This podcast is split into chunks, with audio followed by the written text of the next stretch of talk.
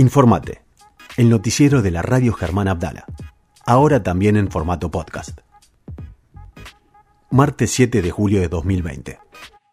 Hablamos con la compañera Paula Raigada, activista trans y referente del área diversidad de ATE Capital, sobre la ley de cupo trans y su tratamiento en el Senado. Eh, tenemos un proyecto en el Senado que duerme en algunos cajones y, los proyectos que están presentados son 12 proyectos en la Cámara de Diputados se están tratando en, solamente en, reuniones informativas para, para que dictamine eh, la Comisión de Mujer y Diversidad y después pase a la siguiente comisión. Tiene que pasar por tres comisiones y luego, si la suerte nos acompaña, iría a recinto y si también la suerte nos sigue acompañando, eh, tendríamos eh, la media sanción y si tenemos más suerte todavía, pasaría en el Senado y sería ley.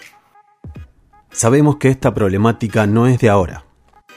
Nosotros tenemos que recordar que, el cupo se sancionó en la provincia de Buenos Aires en septiembre del 2015 y tardó cuatro años en reglamentarse. Lo terminó reglamentando en sus últimos meses de gobierno eh, Vidal. ¿Qué se espera lograr con la presentación de este proyecto?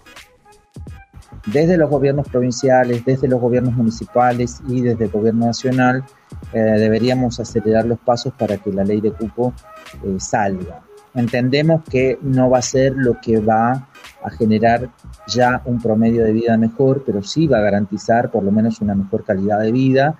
Y lo que se pretende es que de esos 12 proyectos salga uno unificado conteniendo lo mejor de cada proyecto. La reivindicación del trabajo y la garantía de tener acceso a una obra social. Sobre todo las que hemos accedido al trabajo registrado sabemos lo que es vivir con trabajo registrado y lo que es vivir sin tenerlo. Eh, las garantías, las garantías y hasta la misma, la misma eh, idea y la misma forma de vivir eh, son totalmente diferentes. Hay una sensación de seguridad solamente por saber que vos te vas a enfermar y estás cubierta por la obra social y además que podés quedarte en tu casa a descansar, ya eso ya te instala en otro lugar. Mira que es una tontería quizás eso, pero, pero la verdad que para muchas de las personas de los sectores populares que viven de la economía popular, eh, eso es algo que no está dentro de su parámetro. Los derechos de las y los trabajadores son para todos. Cuando Perón sanciona o sanciona los derechos del trabajador o declara los derechos del trabajador, el primer artículo dice derecho a trabajar. Eso es lo que nosotras jamás hemos tenido. Entonces, el derecho a trabajar, eh, que además implica la decisión de trabajar en lo que una desee, eh, no lo hemos tenido. Entonces estamos peleando por ese derecho. Y en cuanto a los trabajadores y las trabajadoras y los sindicatos, lo importante es poder visibilizar al colectivo trans. ¿Y de qué forma los sindicatos y las organizaciones podemos ayudar a visibilizarlo? La forma de visibilizarlo es nombrarlo, porque si decimos mujeres y diversidad, si ponemos a los ministerios, a las comisiones, a, cualquier este lugar que diga mujeres y diversidad, nos están metiendo a nosotras dentro de una bolsa que no es la misma. No, las violencias no son las mismas trans que para las personas cis, ya sean gays o lesbianas. El promedio de vida es corto y la necesidad es urgente. Hoy nuestro pueblo en plena pandemia está viviendo eh, una situación muy compleja, muy complicada.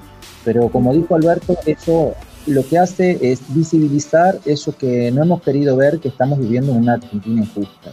Y claramente, em, en sintonía con lo que expresó el presidente, eh, hay que empezar por, las últimas para terminar con, por todas. Y en este caso las últimas eh, son las compañeras trans, porque no podemos hablar, no estamos haciendo competencias de dolores ni, de violencia, pero sí podemos decir con certeza que si hay un promedio de vida que marca que las compañeras travesti trans viven tan poco tiempo y bueno, entonces habrá que empezar por ahí porque, porque, porque justamente desde el peronismo lo que se ve es siempre donde hay una necesidad que nace un derecho. Y acá el derecho que prima es que las compañeras puedan, primero puedan vivir y después puedan vivir en paz. Dale un like, seguinos y compartí. Somos Radio Germán Abdala, la radio de las y los trabajadores estatales.